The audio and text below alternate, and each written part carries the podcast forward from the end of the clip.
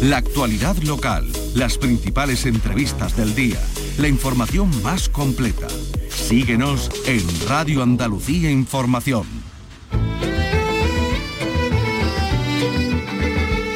Andalucía es cultura. Con Maite Chacón. Radio Andalucía Información.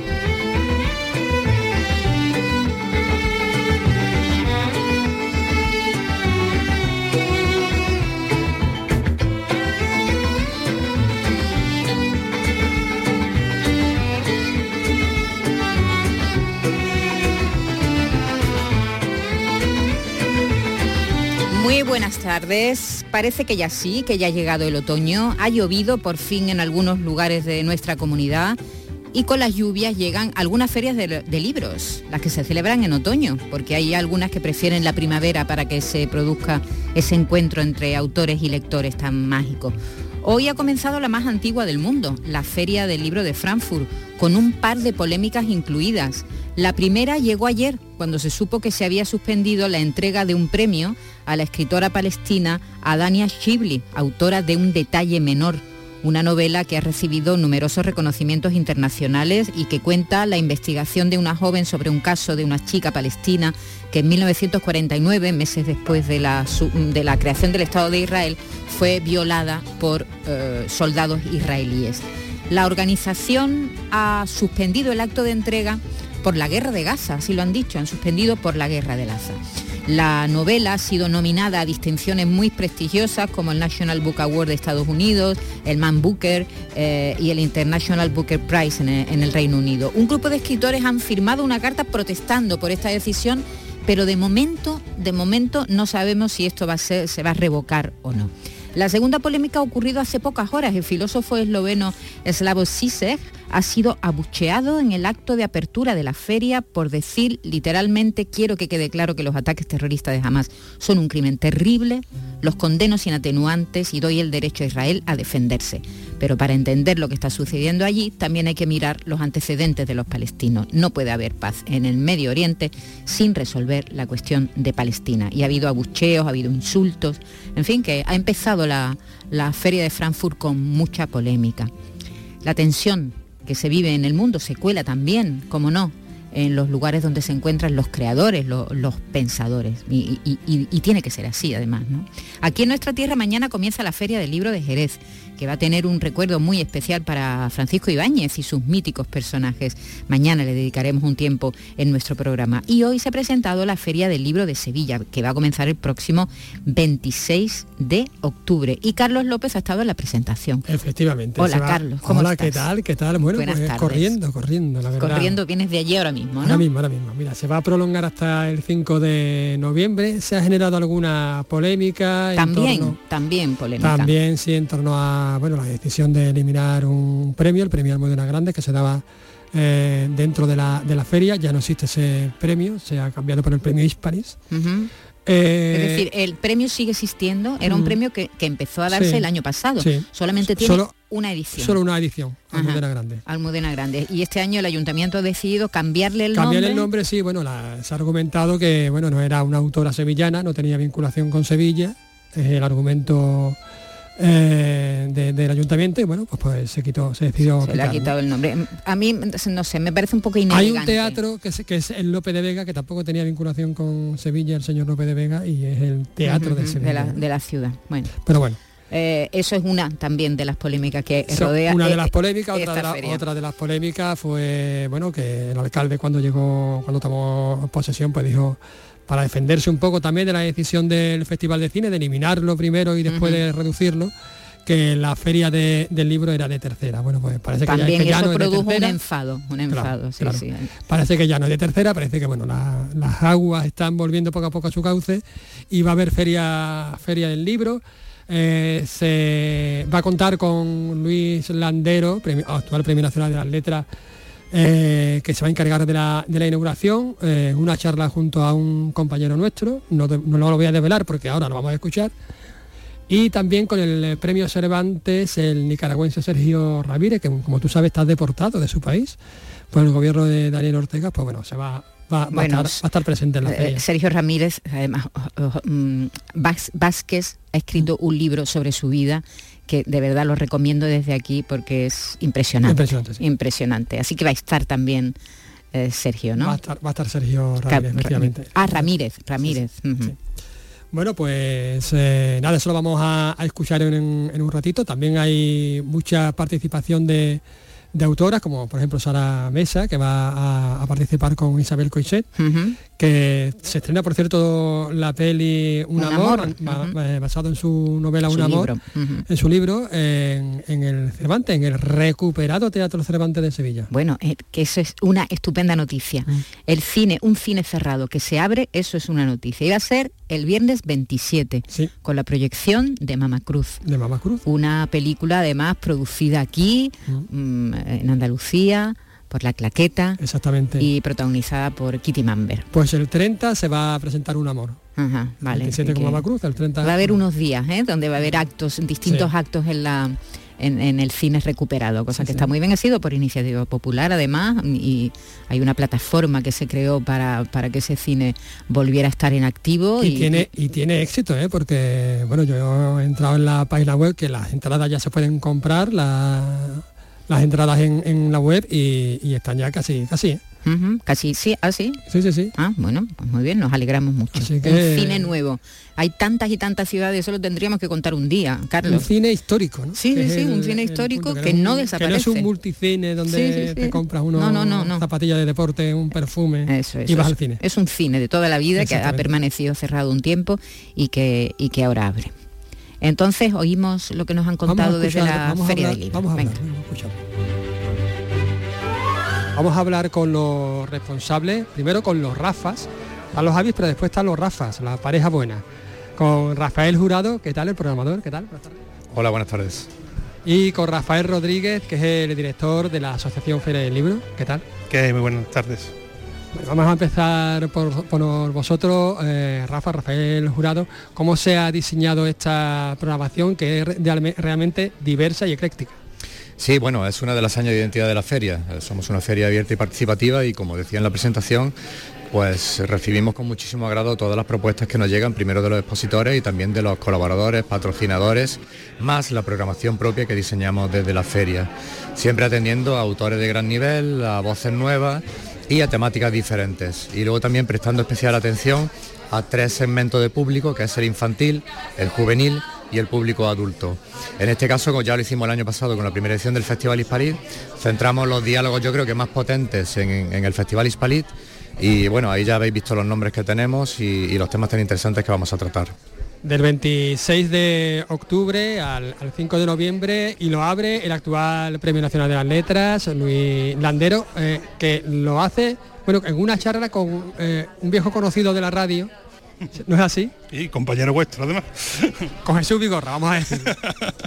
Pues sí, no, la verdad es que la programación hemos intentado, estamos trabajando siempre en, en mejorar, creo que el año pasado fue una, una edición muy buena, yo creo que este año llegamos a mejorar incluso la, la programación, es un trabajo de muchos meses y, y- y la verdad es que es una propuesta que yo creo muy interesante para la, para la ciudad, intentando que bueno que siempre sea me- mejorable, siempre sea pues un- una, una apuesta para, para la cultura y el mundo del libro dentro de Sevilla. ¿no? Ha influido este cambio de gobierno porque bueno ha habido como un- una eh, pequeña dificultad en logística digamos al principio Bueno, en principio esos son ajustes dentro de una programación, dentro de una, de un- de una organización, de una feria, que podéis entender la, complejidad que lleva y, lo grande que es. Son prácticamente 20 días entre el montaje y desmontaje de la misma y todo el desarrollo de, esta, pues hay muchísimas complejidades y entonces lógicamente pues bueno hay cuestiones que hay que, que solventar y demás, pero bueno, nada, nada del otro mundo, vamos, lo, lo habitual, vamos. bueno hemos mencionado a uno de, los, de estos grandes nombres pero tenemos más Tenemos a Sergio Ramírez, tenemos a Fernando Aramburu, tenemos a los mencionados Trapiello y Marta Sanz, tenemos autores sevillanos que están al nivel, en primerísima línea de la literatura nacional, como son Sara Mesa, Silvia Hidalgo, tenemos periodistas que son muy mediáticos y también grandes escritores como Manuel Javois, Alana Portero, Santiago Roncagliolo, yo creo que hay muchísimas presencias muy variadas y temáticas también muy diferentes y yo creo que cada lector, que es lo importante, va a encontrar lo que busque en la Feria del Libro. Sergio Ramírez, bueno, recordamos el premio Cervantes nicaragüense que no puede, fue deportado de su país, no puede volver, volver a, su país por, el gobierno actual. Una, se encuentra en una situación realmente extraña. ¿no? Sí, la verdad es que nosotros nos centramos en el cariz literario, es una de las grandes figuras de la literatura en español, pero también hay esa componente, ¿no? Y yo creo que es de justicia social darle voz a, Sergio y para nosotros luego es un lujo que inaugure Hispalit. También hay autoras, autoras femeninas, mencionado a, Sara Mesa, que también bueno, va a entablar una, mm, digamos, una charla, también coloquio, junto a Isabel Coiset, porque han llevado a, la gran pantalla una de sus de su libros, una de sus historias, Un amor. Sí, aquí no, que no extrañe si digo que estamos ante una de las mejores escritoras en español y una de las mejores cineastas españolas. Tenemos la suerte de que tienen película en común, la adaptación cinematográfica que hace Isabel Coixet. Y bueno, como ya decimos, intentamos que haya de todo en, la feria del libro, no solo la feria de la literatura. Entonces queremos que se hable de, música, de cine, de poesía, de cómic. Y, bueno, no solamente Sara Mesa, sino yo creo que presencias femeninas tan potentes como Alana Portero, como Rosario Villajos o como la anteriormente mencionada Silvia Hidalgo. O como Carmen Camacho, también hilándolo un poco con la, con la poesía que presenta su próximo libro. Carmen, aparte de ser una escritora extraordinaria, es amiga de la feria y, la verdad es que siempre es bienvenida y es un placer tenerla, no solamente por su escritura, sino por las magníficas conversaciones con, las que participa en, la feria.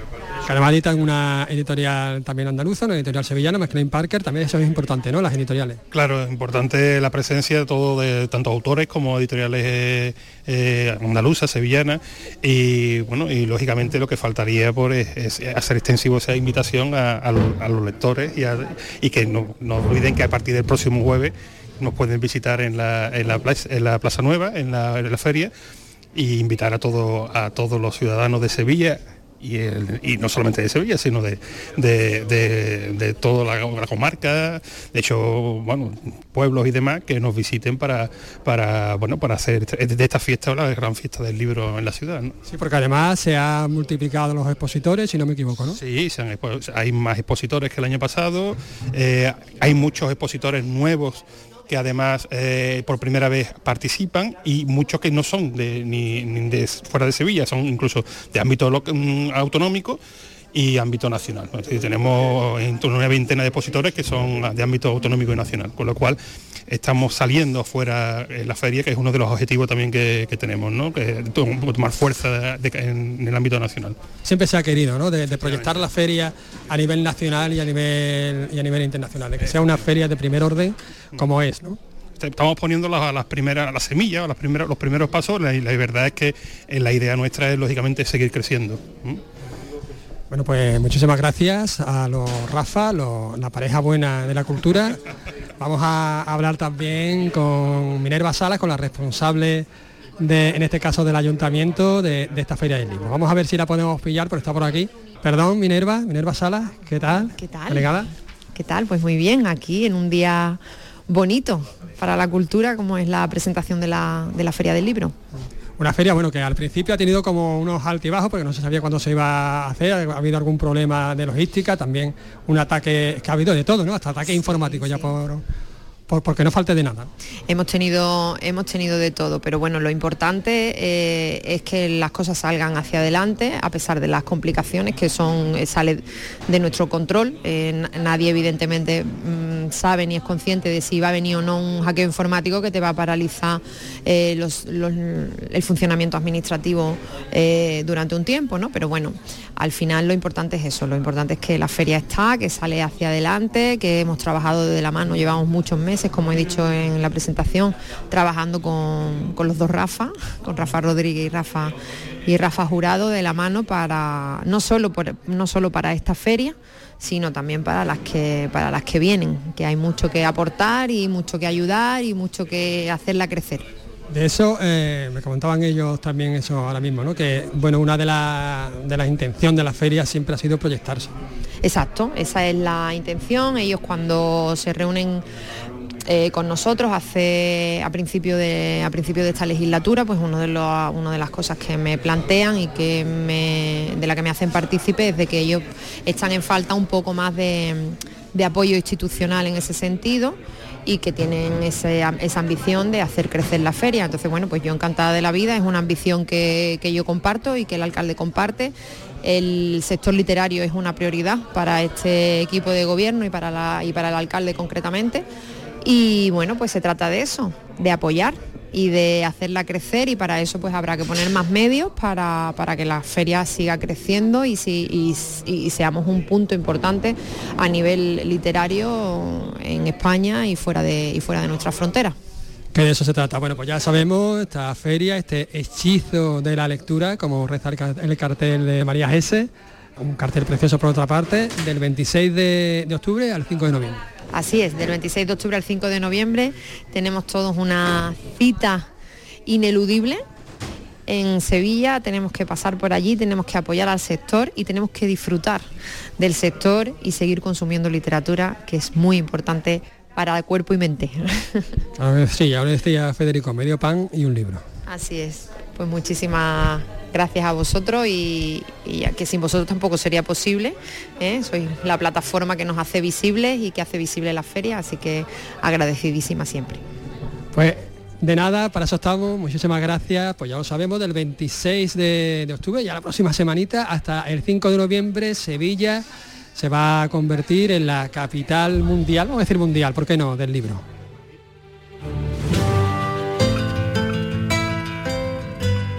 Andalucía es cultura, con Maite Chacón. Radio Andalucía Información.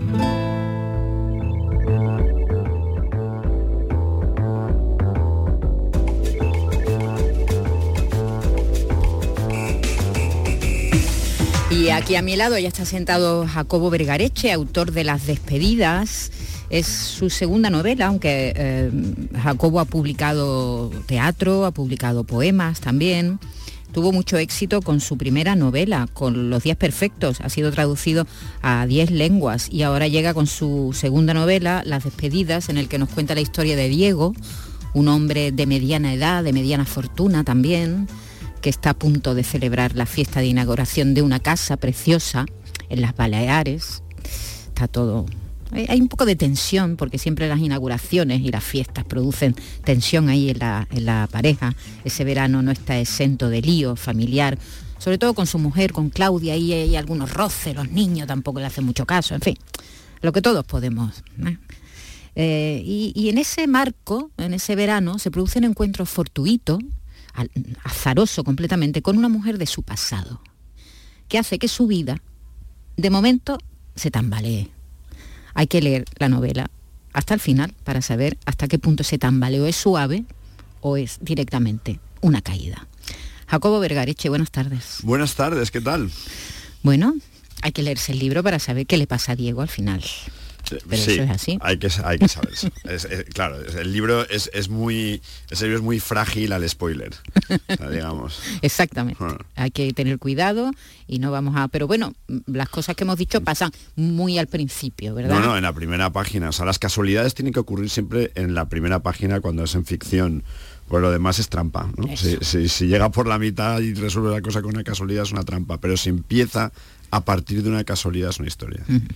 Eh, Diego está atravesando un momento, bueno, un momento complicado por bueno, es un hombre, como decíamos, de mediana edad, lleva muchos años con su pareja, tiene tres hijos y está viviendo un momento, diremos, bueno, mm, inquieto, se puede decir, ¿no? O tenso, o la vida Jacobo, estás viviendo la vida normal y corriente. Bueno, normal y corriente no, porque es un, es un banquero que se ha forrado.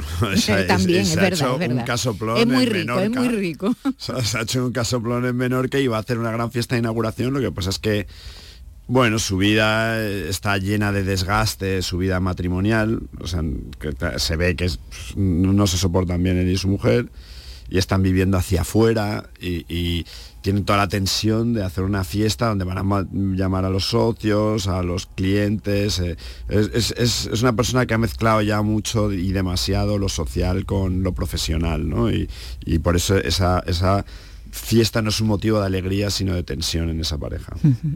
Y se produce este encuentro, un encuentro completamente azaroso y además bastante increíble, porque han pasado muchos años mm. hasta que se encuentran estas dos personas. Bueno, en realidad él reconoce a una persona y ahí él empieza, algo le inquieta, porque esa persona fue muy importante en su vida, aunque su, diremos entre comillas, relación duró muy poco tiempo. Claro, o sea, hay una cosa que, mira, una librera de Valencia escribió una reseña de, del libro y, dijo una cosa que, la verdad es que me pareció una buena manera de definirlo, que es que la gente, la importancia que la gente tiene en tu vida no es tanto por el tiempo que ha permanecido en ella, sino por el papel que desempeñó en ella.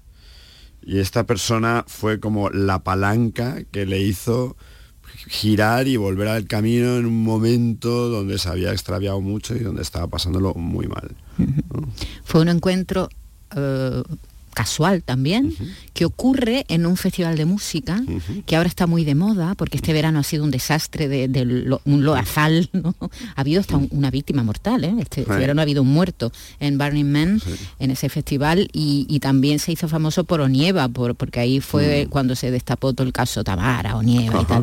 No sé si esto, ¿conoces tú el festival? O? Eh, vamos a ver, yo tengo muchos amigos que van todos los años y que por supuesto se pasan el resto del año hablando, se pasa la mitad del año se pasan hablando de cómo lo pasaron y la otra mitad eh, anticipando cómo lo van a pasar, ¿no? O sea, y, la gente que va se, se, vuelve casi como una religión, o sea, es un es, un sitio muy transformador y, de hecho lo que decimos del barro, los, amigos míos que han estado, que de hecho está, eh, el libro está dedicado a, uno, Miguel Olivares, que va todos los años, y me dijo que lo del barro fue parte más de esta aventura, no va solo a pasarlo bien, sino que es una cosa transformador, eh, muy, odio decir esta palabra, pero es una experiencia eh, que no, no, es solo hedonista, ¿no? ¿Es como una especie de Woodstock de ahora? No, porque Woodstock era una cosa de música y aunque tenía mucha convivencia y fue como marcó un momento, el Burning Man eh, tiene mucho de descubrir a otras personas, es un sitio donde está, está prohibido el dinero, o sea, no se usa el dinero, todos son intercambios y la gente va a hacer algo, ¿no? Va con, sus disfraces o construye algo, de hecho se construye una ciudad en la nada durante ocho días y luego se recoge y no queda nada, ¿no? Eh, o sea que digas que hay una propuesta artística ahí de, construcción de un microcosmos, de un universo que, efímero. Y, es interesante. Este hombre fue a este, a este festival, Diego fue a este festival, y fue en un momento también muy importante en su vida. Sí, él va y también estaba basado en esa historia que me cuenta mi amigo. en, el, Burning Man hay un templo que, se crea y luego se quema y en ese templo la gente pone fotos de seres que han perdido, de a lo mejor de sus abuelos, incluso de mascotas, de un montón de cosas que mm, para hacer un duelo, ¿no? Para hacer, de alguna manera para encajar la pérdida eh, y, tiene, tiene esa parte de catarsis el Burning Man. Entonces, bueno, eh, nuestro protagonista es alguien que ha, que ha perdido a su mejor amigo, que es su primo, que se ha suicidado y que mm, está mm, doblado por la culpa y, le llevan a este sitio pensando que ahí, bueno, pues que va a expiar un poco esa culpa, va a hacer algo con ella, ¿no? Es como va a hacer ahí un duelo. Eh, y vuelve transformado. Vuelve transformado de ah. alguna manera por mm. un encuentro mm. con una mujer. Y, y, claro, eso, él está ya casado, mm. él tiene un, su relación, está empezando, diremos, ¿no? tiene un bebé. Tiene un bebé, acaba de nacer un bebé. cuando pasa esto en, este, en este festival y, bueno, hasta donde podamos contar. Hasta, ahí puedo leer. Hasta donde podamos contar. Claro, bueno, pero eso todo ocurre al principio, en los mm. primeros dos capítulos, sí. O sea, es, una persona que, que, llega pues bajo el peso de la culpa, porque un suicidio es un tipo de muerte que, genera mucha culpa alrededor, ¿no? De si pudimos evitarlo, que es, por qué era infeliz, qué es lo que yo no hice. Y, nada, y él, llega ahí y se encuentra una mujer que le ayuda a ver el suicidio, lo que le ha pasado con otros ojos, le ayuda a desprenderse de la culpa. Y eso, eso es lo que le transforma. Y también le da MDMA un éxtasis y, claro, el tío ve las cosas desde otra manera. De hecho, el éxtasis ahora se está utilizando en terapias de, pérdida y, de estrés postraumático bastante, ¿no? hay algo de eso. En fin, que ese hombre hace un viaje, diremos, un viaje mm. espiritual, sexual, acompañado de, esta mujer a la que deja de ver durante casi 20 años. Sí, sí. no, tiene su nombre ni su contacto. No se saben porque el juego era que ninguno de los dos supiera el nombre del otro y que nadie iba a preguntar a qué te dedicas, en qué trabajas, nada. Era el pacto este del último tango en París. Eso O lo que pasa en Las Vegas se queda en Las Vegas, ya ah. está. Aquí no se cuenta nada y esto ha pasado entre nosotros, nos lo vamos a permitir, ¿no? Yo estoy muy mal y tal.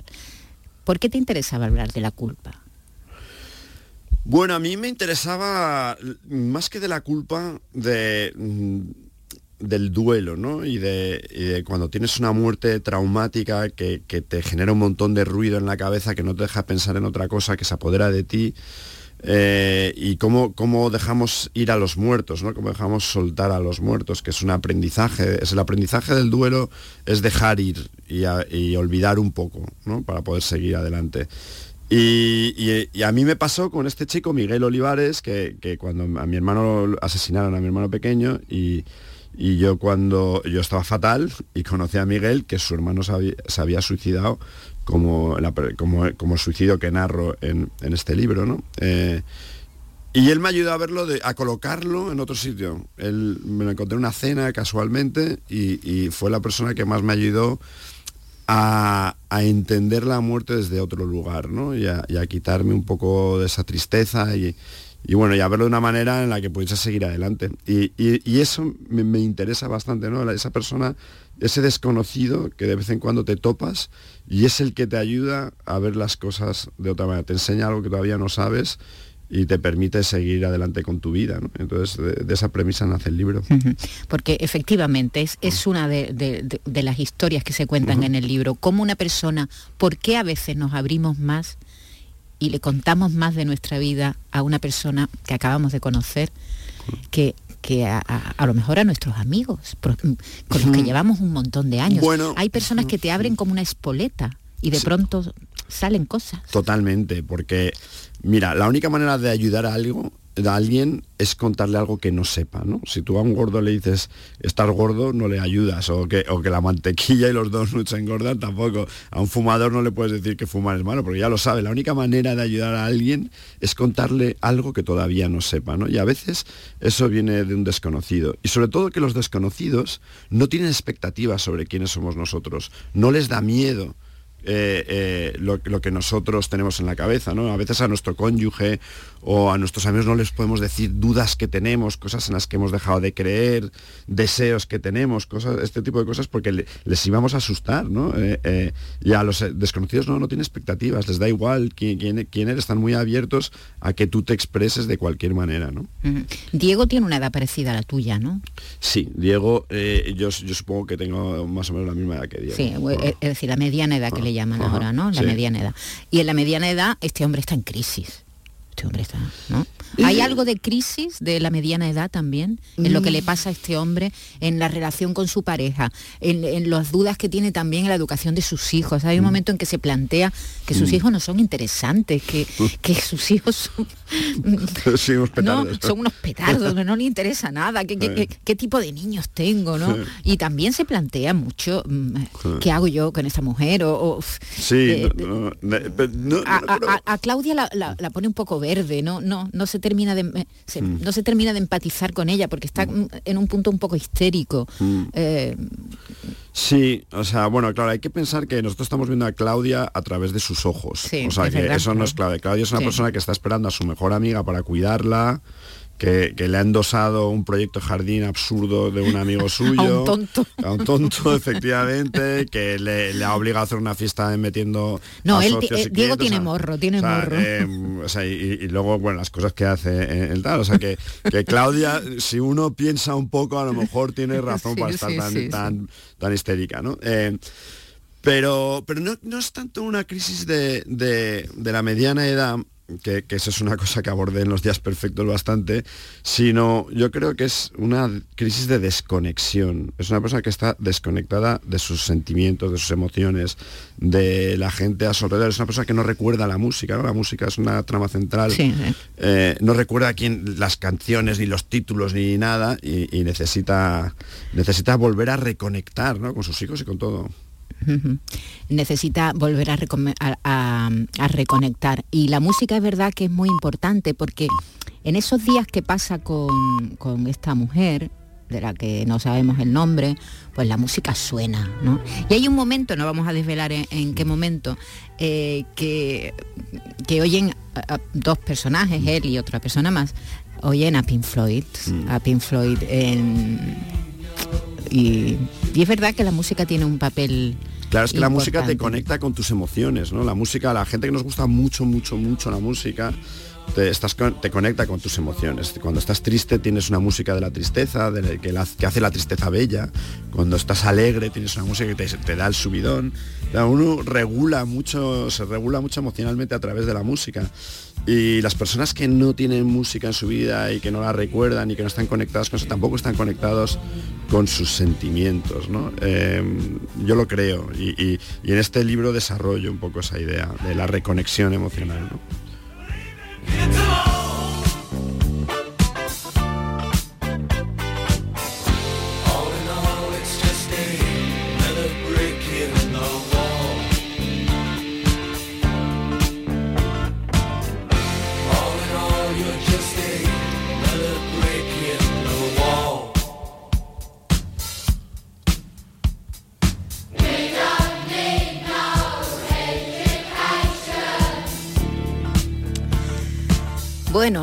Esto le va pasando a Diego. Diego el pobre está pasando por, por, estos momentos. Que, yo decía al principio lo que nos pasa a todo, hombre, todos no somos ricos, pero es verdad que lo que le pasa a Diego le pasa también a los pobres. Ahí tienen un momento de desconexión, hay tensión en la familia, hay incluso desapego con, con tus hijos, hay desencuentros con tu pareja.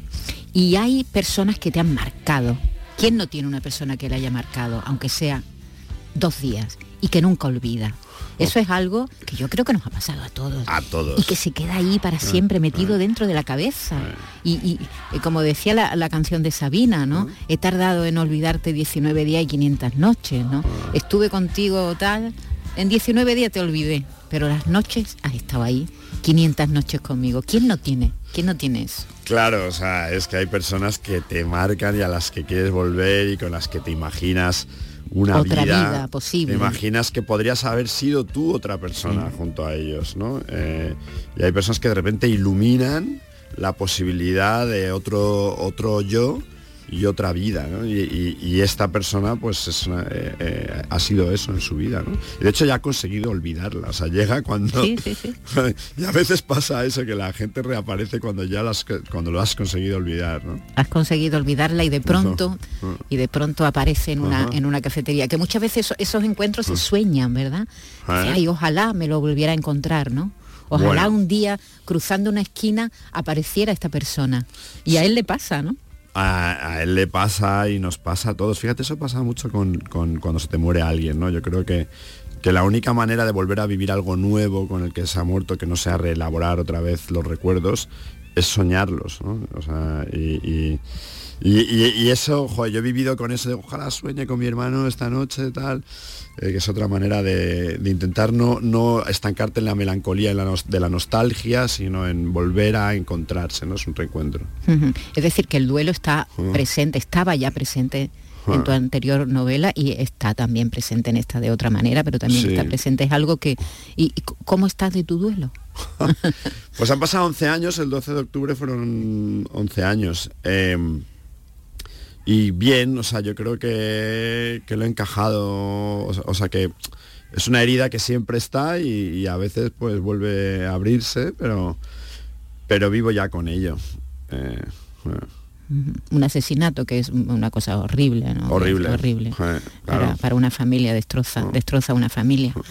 Eh, Jacobo, ¿estás ya mm, pensando en tu siguiente? ¿Hace mucho que, has terminado este libro? Cuando llega ya a nuestras manos, ¿estás ya escribiendo el próximo? Libro... ¿Vas a hacer poesía? ¿Vas a, hacer Pues sí hago todo el rato, pero solo la comparto con mis amigos de sobremesa.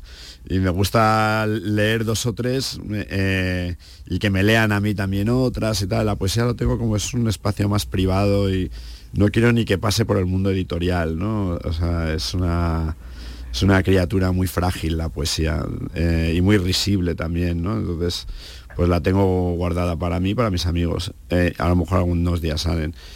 Pero estoy ya con un libro que empecé casi hace, uf, hace como 15 o 16 años, que, y luego lo abandoné. eh, y luego me he encontrado con, con lo que tenía escrito y, y de hecho ya la he firmado con Asteroide, ese, esa nueva novela. Y no tiene nada que ver, ya es una historia además que, que pasa en la sierra de Hornachuelos, aquí eh, cerca. Eh, ¿Ah, sí? Sí, sí, o sea, ocu- ocurre todo en, en Hornachuelos. Aquí. No tiene nada que ver entonces con, e- con estas Nada. historias. Eh, decía que la música era muy importante en este libro y es verdad, la recorre entera, porque estas personas en ese encuentro, en Burning Man, en ese festival, pues toman drogas y hacen el amor mil veces y, y oyen, y oyen mucha música.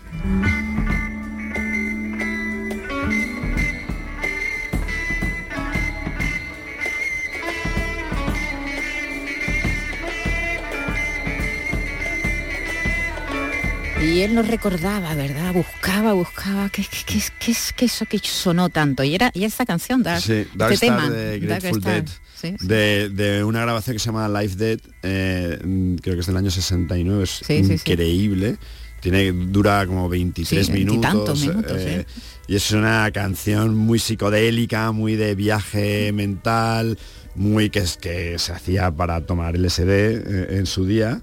Y, y bueno, y esa canción él le marca porque es la que están escuchando todo el Todo rato en la furgoneta mientras toman los hongos eh, silocibios de estos eh, de silocibina, eh, alucinógenos y, y claro que se pega un viajazo el tío, no, no, nunca había hecho eso y esta música es la que le permite viajar y, y tiene la, la angustia de no recordar cómo es la canción y dónde encontrarla. Bueno, pues si quieren saber qué pasa después, porque lo que hemos contado ocurre en muy pocas páginas, ¿eh? esto va avanzando, va avanzando. ¿Qué le pasa a Diego? ¿Quién es esta señora? ¿Cómo se llama? ¿Qué hace allí? ¿Qué pasa con su mujer y con sus hijos?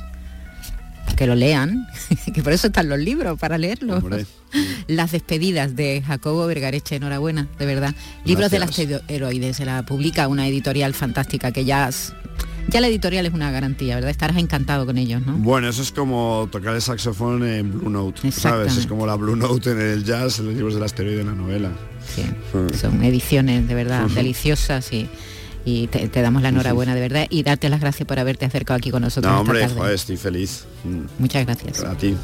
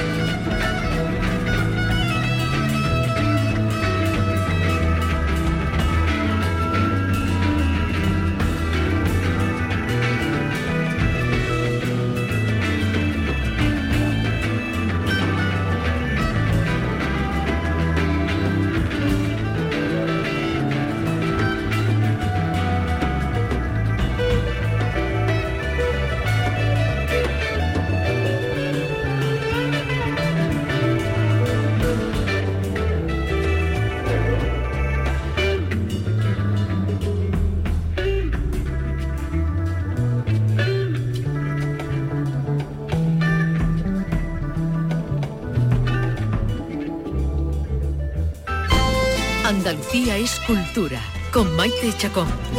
Radio Andalucía Información.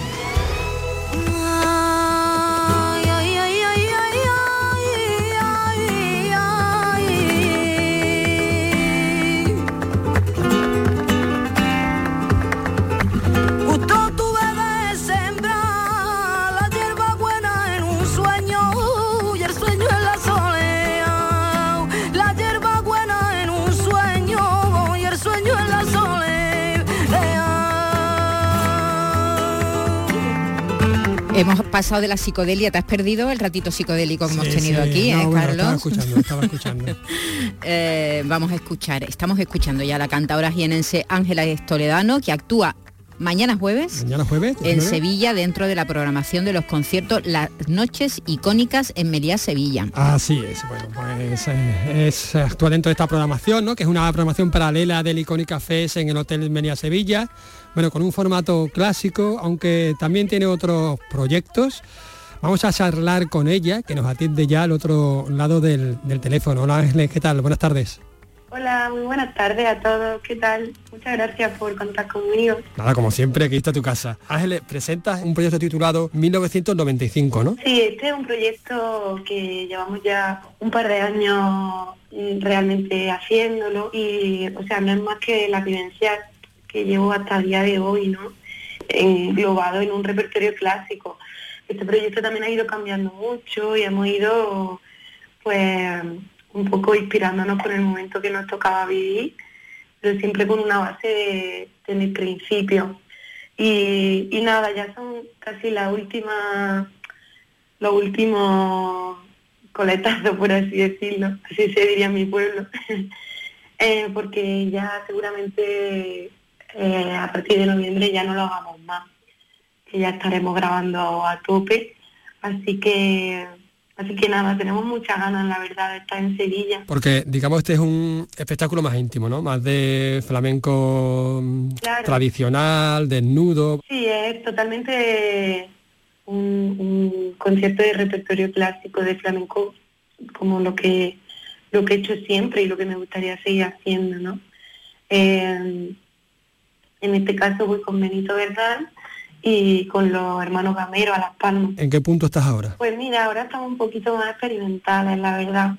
Eh, supongo que será también por el proceso creativo del disco que nos ha llevado a, a, bueno, pues experimentar un poco más con algunas cosas y algunas estructuras.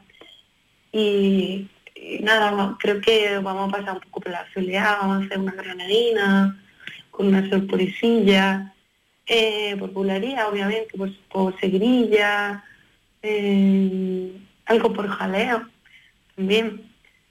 Así que, bueno, hasta ahí puedo leer. Ojalá lo- la gente que nos esté escuchando eh, pues lo pueda disfrutar en directo.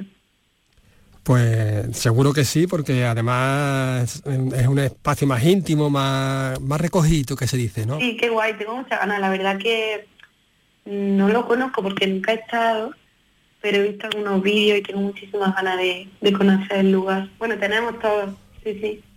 Eh, Ángeles, me hablas de tu disco, tu proyecto paralelo junto a Víctor, junto a Gloria, junto a Javier.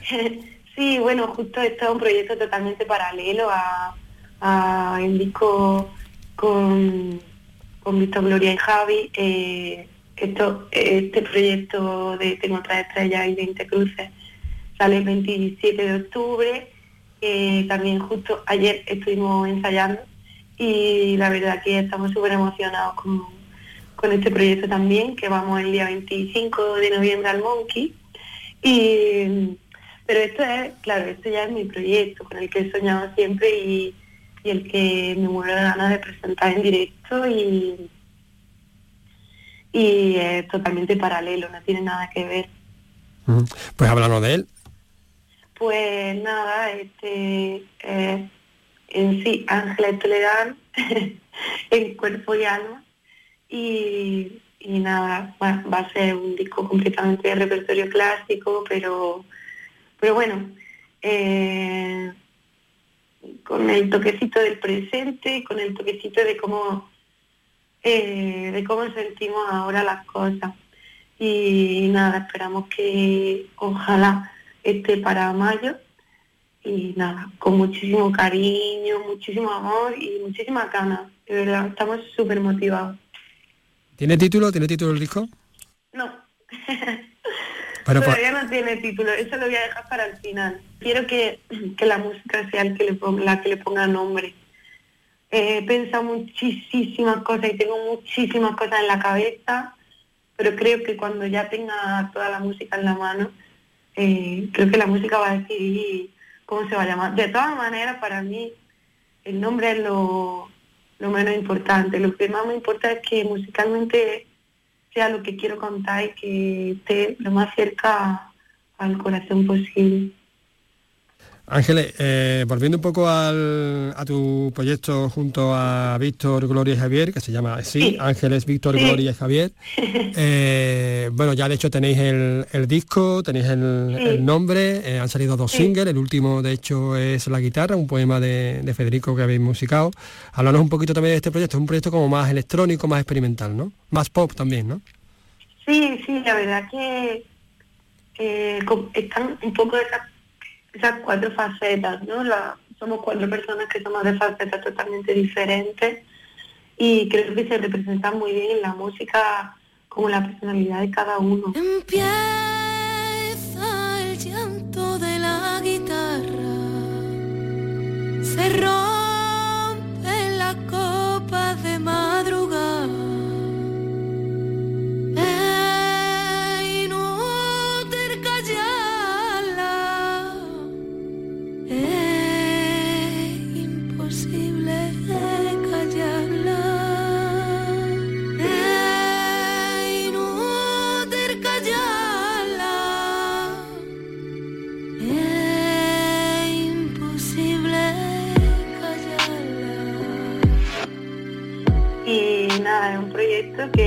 Nosotros realmente estamos flipando con hasta, hasta dónde nos ha llevado.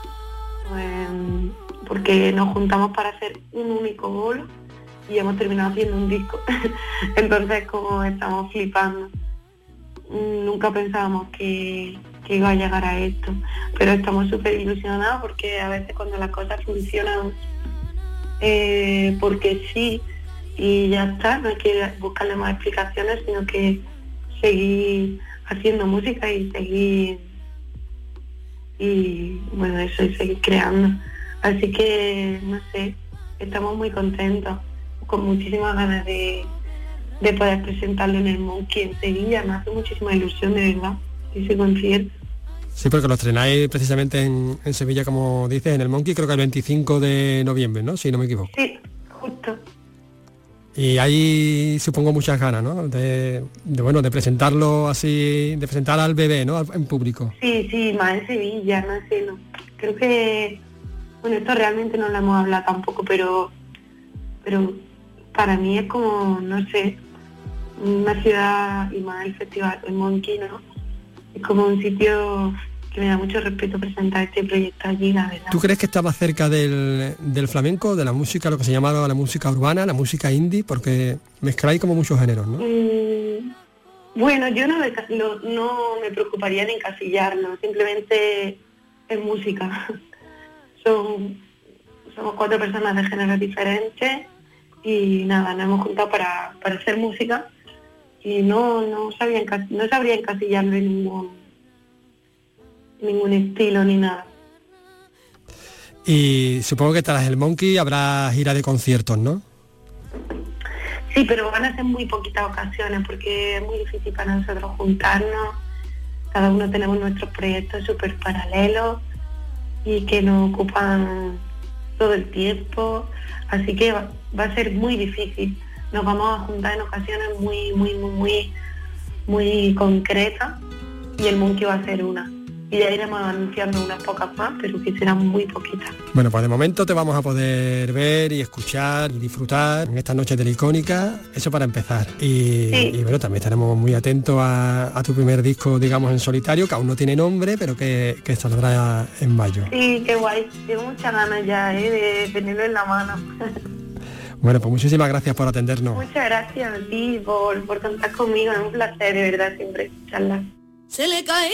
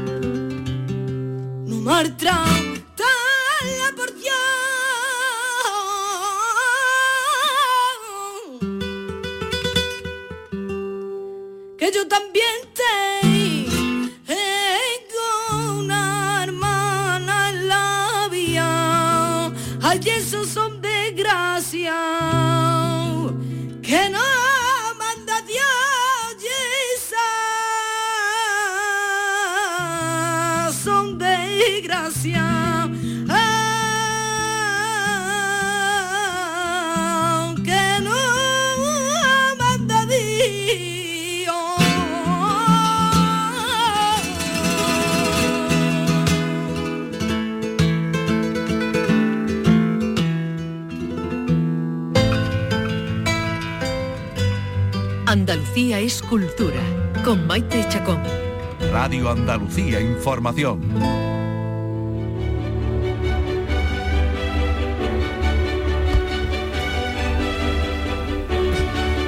Siete años tenía Ángeles Toledano cuando cantó por primera vez delante del público. Esta joven promesa, bueno, promesa no, ya es una realidad del flamenco. El año pasado aborrotó el Auditorio Nacional de Madrid eh, para verla cantar. Un portento, una niña muy sencilla, como habéis oído, muy humilde, muy sencilla, encantadora, que hoy podrán ver eh, en estos conciertos del Icónica. Y nos vamos a hacer un pequeño repaso por algunas de las actividades que mm, o están a punto de llegar o se pueden realizar ya a partir de hoy en Andalucía.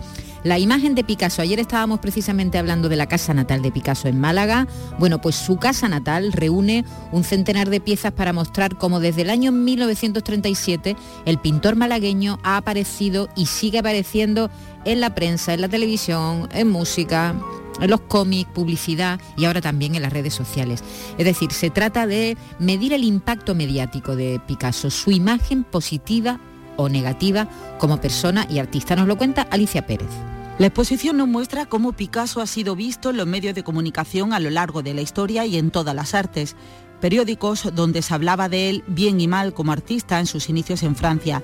Discos compuestos por numerosos artistas, entre ellos David Bowie o Paul McCartney, dedicados al pintor. Libros, cómics, dibujos, fotografías y las muchas películas contando su vida protagonizadas entre otras por Cenet o por Antonio Banderas.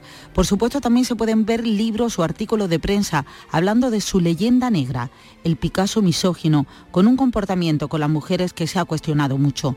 Mario Virgilio es el comisario de la muestra. No hemos querido evitar ese aspecto controvertido de, Pablo Picasso, pero al mismo tiempo yo como eh, investigador o especialista en la medida que, me puedo atribuir el término eh, acerca de Picasso, eh, yo lo que haría sería desmentirlo. Y en estos tiempos de Internet, WhatsApp y redes sociales, Picasso sigue teniendo impacto en los medios. La semana próxima Picasso cumpliría 142 años.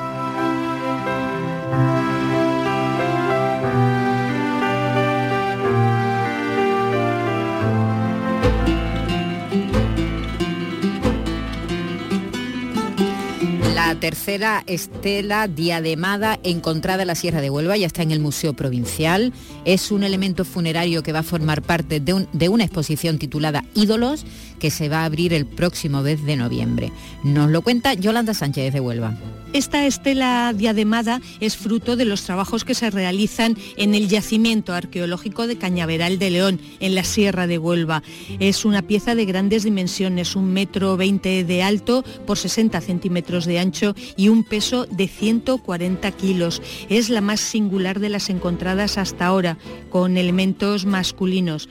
El consejero de Turismo, Cultura y Deporte de la Junta de Andalucía, Arturo Bernal. Es una estela con un motivo, un motivo masculino, es un guerrero con una armadura, con, con sus eh, genitales, es decir, estamos hablando de, algo singular porque de alguna forma eh, todas las estelas previamente encontradas tenían eh, un motivo, motivo femenino. Los elementos hallados en este yacimiento formarán parte de una exposición en el Museo Provincial de Huelva titulada Ídolos, que se abrirá el próximo mes de noviembre y que se podrá visitar hasta finales de 2024. También en el museo esta tarde empiezan las Jornadas Humanistas, un evento que se celebra en toda Andalucía. Arturo Bernal. Las jornadas de pensamiento humanista que van a ser dirigidas también por el filósofo José Carlos Ruiz. Es una pretensión que tenemos que de alguna manera pues todos los que son los, los grandes dilemas, los grandes eh, problemas de la sociedad actual se puedan dialogar en estas jornadas que, como digo, se, van a realizar en las ocho provincias andaluzas y en este caso desde hoy hasta el viernes. Esta oferta cultural llega cuando el Museo de Huelva cumple su 50 aniversario y se celebra el centenario del Dolmen de Soto.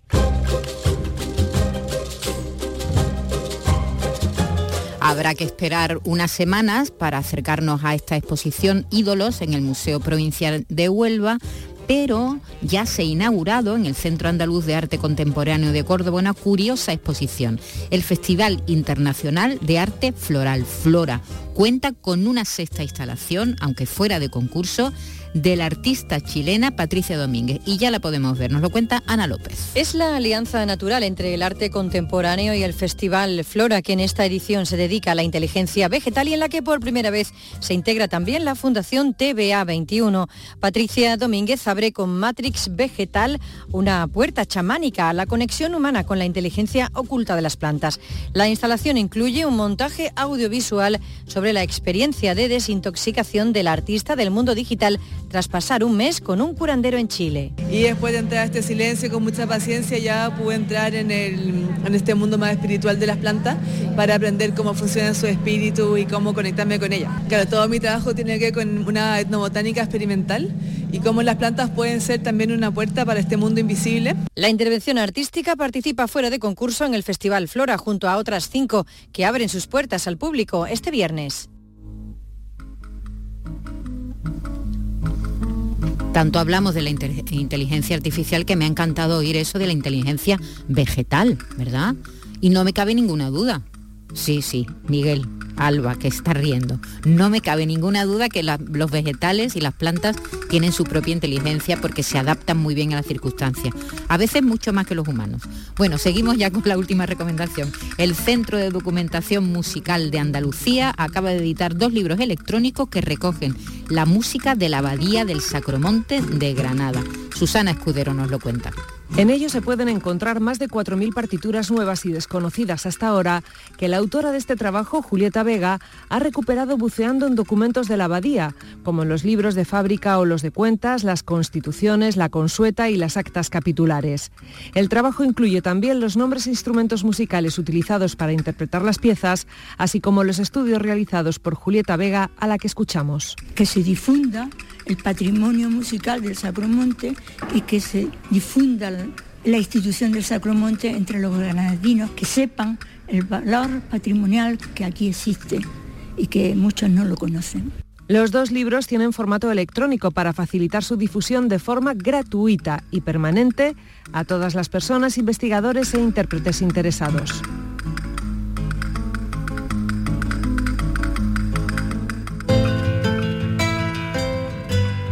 Andalucía es cultura, con Maite Chacón. Radio Andalucía Información.